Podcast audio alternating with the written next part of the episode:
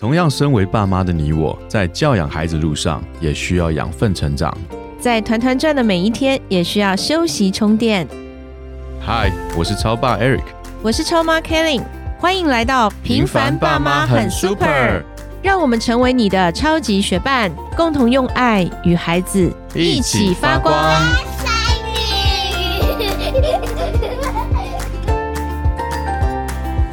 嗨，我是超爸 Eric。Hello，我是超妈 Kelly。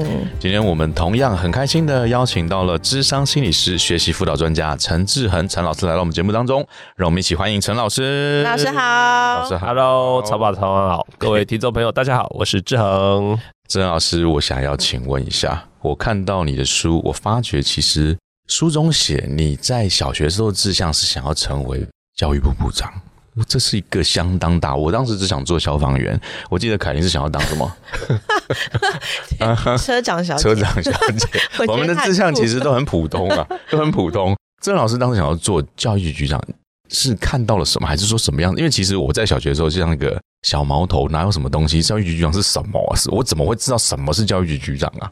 这个很多人问我哈，那当然就是小时候讲的一个空话啦。但但是我觉得这也蛮重要，就是因为我小学的时候，我就会看到学校校园里面有一些我看不下去的东西，例如说学校老师啊对同学差别待遇啊，是好比较宠某些孩子啊，然后比较歧视某些孩子啊，或者他们跟我们讲的一套，他但是他们又做一套，嗯啊，所以我我看了之后我就觉得很受不了，然后又觉得说有些老师好像不太会教啊，然后又只会让孩子受伤。然后我就觉得这样下去不行啊，我们教育要改革啊。然后我就回家跟我爸妈抱怨这件事，然后我妈就安慰我说：“啊，你就没办法，不然你能够怎么样？难道你要当教育部长吗？” 然后我就说：“哈，教育部长可以教育改革吗？”他说：“啊，你要当教育部长才能教育改革，不然你要做什么？对不对？”然后我就说：“那那我要当教育部长。”所以当时我国小的时候，我就跟我妈说：“我要当教育部长。”好，然后我妈就一笑置之嘛，因为她也知道说我童言童语哈。那到了国中就知道，那这个真的就是空话哈，也不切实际，都不是你想当就可以当的。嗯。可是后来我就知道，说我以后想要当老师啦，啊，或者说我想要做就是儿童青少年的辅导这一块。那我想要去帮助校园里面的孩子，我想要帮助这些成长中的孩子，可以呢更好的成长，减少一些受伤的机会。是我们上一集的内容当中提到学习动机，对，学习动机其实会直接影响到他的学习成绩。嗯，那成绩我们一直说，有的时候父母很豁达，说啊成绩不重要，成绩不重要。其实我们有一点点在骗自己啦。其实我们还是希望他能够有好的成果，对不对？虽然说过程很重要。那郑老师在书中曾经提到学习动机的重要。那缺乏学习动机的孩子，他比较容易遇到什么样子的困难跟问题呢？缺乏学习动机的孩子啊，基本上呢，他在读书学习上就会呈现一个很消极、懒散、会被迫被动的样子，那个样貌。那当然，读书学习的成效就会没有那么好。那所以说我这本陪伴孩子高效学习啊，我这本书写出来的时候。而很多人压抑说：“哎，你这本书不是直接写给孩子看的，因为有些父母会期待说，智仁老师，你写一本学习的书给孩子看，孩子看完之后，他自动就会用里面的用里面的内容，他就可以高效学习。好像跟父母没关这样。对，可是我为什么要学给父母看？因为坊间的学习的书基本上是学给有学习动机、有企图想要改善学习表现的人嗯读的。可是问题是，大部分的孩子其实。父母面对的问题就是他本身没有学习动机啊，是是，所以给他这本书他也不想看呐，嗯，对，所以反而我们应该是要教父母，那我们怎么透过有效的陪伴来帮助孩子？提升学习动机，那你就不会看到一个孩子每天你一直催催催，快去写作业，快点快点，你这个做了没？那个没做？你看拖拖拉拉要多晚才睡觉啊？你看老师又写联络簿，又你看又被你又被罚，又被考这个什么烂成绩，整天都在骂，整天都在催，好像循环一样。孩子还是没有学得够，还还是成绩表现还是不好。所以问题是出在学习动机，学习动机其实有占了很大的原因呐。是，你要有动机，你才有个方向，或者是说你遇到一些困难的时候，你还能坚持这件事情。所以智仁老师这本书，它其实有一个关键词叫陪伴。这本书名不是叫如何高效学习，是陪伴孩子高效学习。所以我觉得那个关键 keyword 在那个陪伴这个字。所以这个词呢，我觉得刚刚志恒老师提到就是学习动机。如果今天这一本书是为我们父母而写的，那我们父母如果没有学习动机，你把这一本书放在他的面前，他就哇，好厚，我要看多久？是不是叫小孩直接看比较快？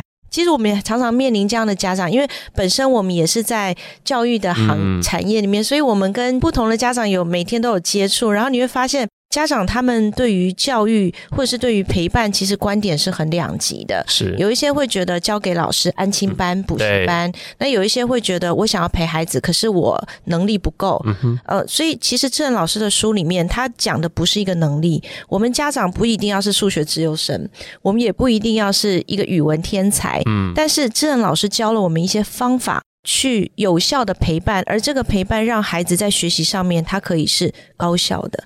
听到高校，其实我们父母眼睛都为之一亮，因为他们现在实在学习是感觉怎么那么辛苦啊？每天都这样一十一二点才能睡觉、写作业、补习这么多。对，所以郑老师，如果说我们在说孩子的学习动机之前，其实父母应该是先有一个动机，说我怎么去帮助跟陪伴我的孩子，对吗？对，就是。父母要先愿意去陪伴，花时间花力气去陪伴，而且愿意用正确的方式啊。所以，如果你愿意的话，那你就看一下我的书，所以你就会去认识到，所谓学习动机呢，事实上它不只是说一个孩子愿不愿意读书而已，它其实有四个内涵。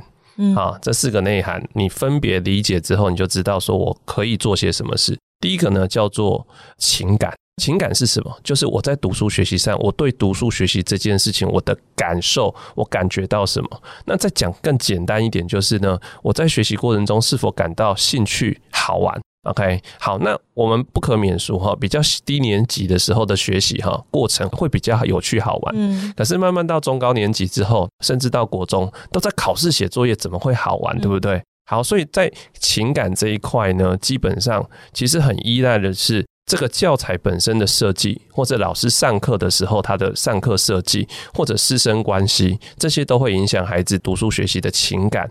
OK，那包括在写作业的时候，爸爸妈妈在旁边到底是唠叨碎念、严厉的指责、批判，让孩子呢连接了一个负向情感在读书学习上，还是我温暖支持，然后我很多的鼓励、很多的关怀，让孩子在读书学习上面，他情感连接是比较正向的。这些都会影响孩子，他在读书学习上，他是感觉到异性男生，还是感觉到哎，我是好像还蛮有意思的，愿意去努力看看。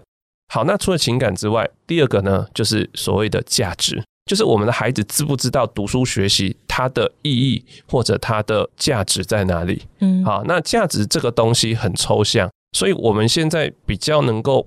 带着孩子去探索读书学习的价值在哪里哈？因为孩子有时候会问说：“我学这些要干嘛？”嗯，对不对？有时候他会问爸爸妈妈说：“啊，我读这么多书，考这么多试，以后又用不到，要干嘛？对不对？”所以我们要帮孩子找到读书学习的价值。那这个东西会比较跟我们新课纲有扣合。新课纲啊，一零八课纲很强调一个东西，叫做生涯兴趣。嗯，就是你要找到你未来要往哪个方向走。OK，那所以这个就是价值的地方了。嗯，OK，那如果我知道我未来想要从事哪一个行业，例如说我当工程师，例如说我要做航太，例如说我要学医，例如说要去做教育，那我就可以回过头来看看我现在读书学习。怎么样帮助我达到那个途径？那我学习就会比较有意义了。当一个人找到意义的时候，再苦的事情他也会愿意去承担呐。嗯，OK，好。但是只有情感、只有价值不够哦，因为很多孩子都知道读书学习很重要啊。然后情感这个部分可遇不可求啊。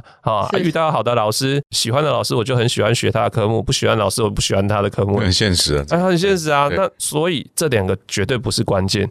接下来这两个才是关键，一个就是在我们上一集录的时候讲到的自我效能感。自我效能对，自我效能感就是我是否相信我可以学得会、学得好。我对于我能够达成学习任务的自我评估。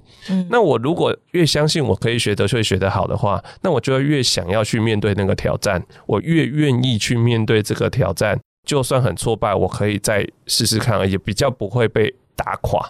如何设定？如何评估自我效能感？哦，这个东西其实很现实，就是作业能不能完成？OK，然后考试能不能达到分数？对，达到我的预期的分数，也是借由这些来对。其实最现实的就是作业要求或者考试的成绩，我是不是一直在进步？啊，那再比较细节一点，就是这堂课讲完之后，我是不是真的理解了？我写评量的时候，我是不是都可以正确的回答？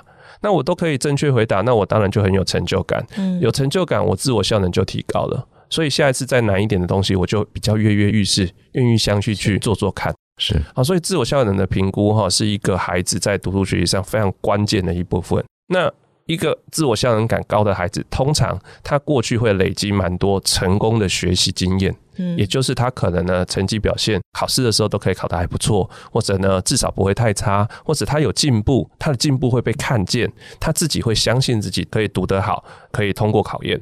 那除了自我效能之外，还有一个东西很容易让人忽略，但是它也是动机的很关键的一部分，叫自我控制。什么叫自我控制？就是我是否可以把我的身心状态维持在一个稳定，然后适合学习的一个状态中。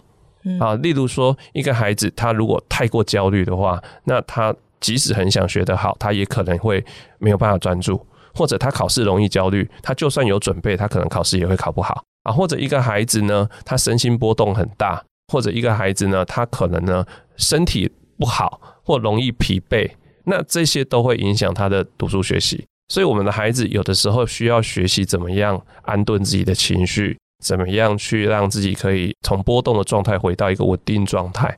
好，那这个部分我觉得家长就扮演很重要的角色。嗯，是因为我常讲，焦虑的家长就很容易有焦虑的孩子，是不安定的家长。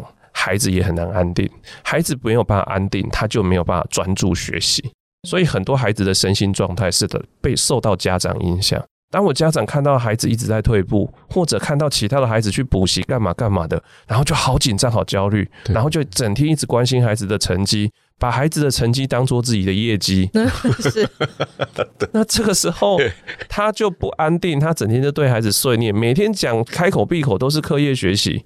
每天就是看孩子做的不够好的地方，那孩子也很紧张，他就承担了父母的那个焦虑情绪，所以他当然也不安定。那一个孩子不安定，上课的时候没有办法专心，听不懂，然后写作业也写不好，考试也考得不好，那这个时候他自我效能感就开始降低了，他当然会影响到他的学习表现。嗯，那有安定的父母才有安定的孩子，所以其实父母可以试着去。有的时候孩子的成绩好像退步了，那我们有的时候就是很想要问你，你发生什么事？这时候我们可以忍一忍啊，可能先去煮碗红豆汤，我们先聊一聊之类，聊聊其他的话题。可能我想象那个画面是这样，但是智仁老师，我们作为父母，可能。你的孩子也还小哦，我们的孩子已经有国中生啊，有高年级生。是，就当我们面临我们的孩子，他的成绩好像，或者是他的态度好像不是很在意学习。对，可实际上我们知道他是在意的。是，每个孩子一定在意自己的表现。对，没错。可是因为刚刚你提到，就是说。有些孩子他可能有一些很多成功的经验，对，导致他一次的失败，考得不好。就像郑老师你的经验，升了高中之后，对，可能有一次数学成绩你考得不是很理想，但因为你过去的成功经验可以帮助你，又哎，你觉得我可以，对，所以这个效能很重要。是，可是有的孩子他可能过去的经验就是一直很普通，对，然后当他到了高年级，成绩往下掉，父母这时候又。很难去控制自己情绪的时候，我们到底怎么去看待孩子成绩这件事？他今天真的退步了，考得不好了，那我们父母至少怎么样的一个表现，可以给孩子一个，就像您刚刚讲到第三点、第四点，相对给他正面的动机呢？怎么样回应孩子？哈，我书里面写很多，基本上呢，我希望父母可以学习一个技巧，叫正向聚焦啦。嗯，但这个正向聚焦就是多给孩子肯定赞美。孩子呢，即使他考不好，成绩不好，这是结果不好。但是呢，孩子如果有努力、有花心思，他在意，我们就肯定这个部分。所以我们可以告诉孩子说：“诶，我知道考不好，你也很沮丧啊。”这句话叫同理哈。嗯。然后呢，背后就可以告诉他说：“但是我有看到你呢，你也很认真准备考试。考不好你会沮丧，代表你在意。那你愿意在意呢？爸爸妈妈是很感动的。”好，那你只要继续努力，或者我们一起来想想看有没有什么好方法来改善你的学习，也许我们就有机会啊，有进步的可能性。好，这样话都是鼓励的话语哈，就是去看到孩子有做到做得到啊，看他这个过程中他做了什么不错的，去肯定他，回应他，而不是只是聚焦在那个考试成绩的结果上面。嗯，如果你只聚焦在结果上面，那很多时候你要失望的。没错。但是你要说出这些话之前哈。很重要是父母先得勒住舌头，没错，勒住那个很想碎念，你这考这什么烂成绩啊？对，那我还你那考那个烂成绩，分明就是没努力嘛！啊，你分明你努力不懂又装懂，然后我又还要肯定你搞什么嘛？每次问你，你都说我复习好了。对，我说你怎么不读书？然后你就说你已经准备好了，结果你看你果然考那个烂成绩。父母得要先安这个心哈，先安定自己啊。也就是呢，我们对孩子确实有期待，我期待孩子要成绩要好，要学习要能够成功。可是当孩子不如我期待的时候，我也要懂得能够为我的期待负责。好，什么叫为我的期待负责？哈，我希望孩子考试考得好，那这是谁的期待？我的期待，我的爸爸妈妈。没错。所以孩子今天考试考不好的时候，我很失落，所以这个失落也是我的。那我不能因为我失落，所以我就教训孩子，然后呢，要他改进来满足我的期待，来回应或者来安慰或照顾我这个失落。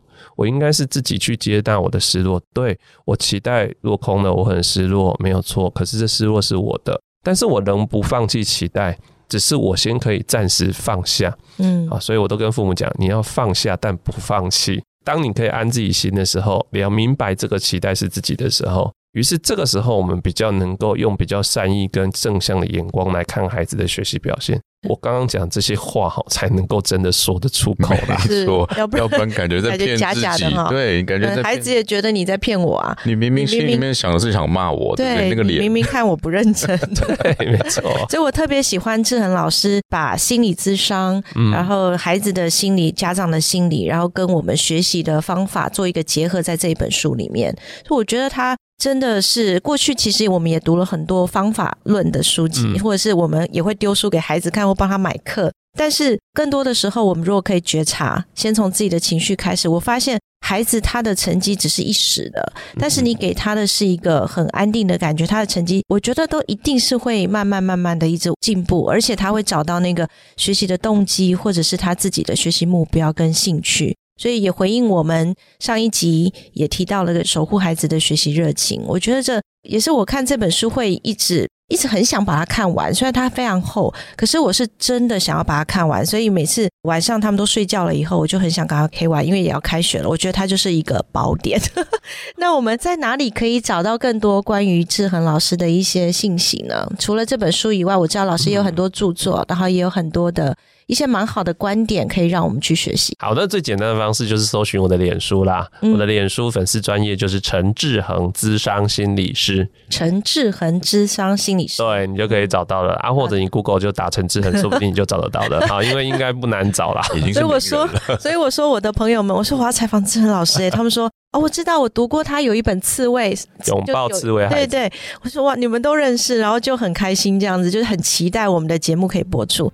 有关于志恒老师的这些资讯，我们都会放在本集节目的资讯栏。我们下次见喽，拜拜，拜拜。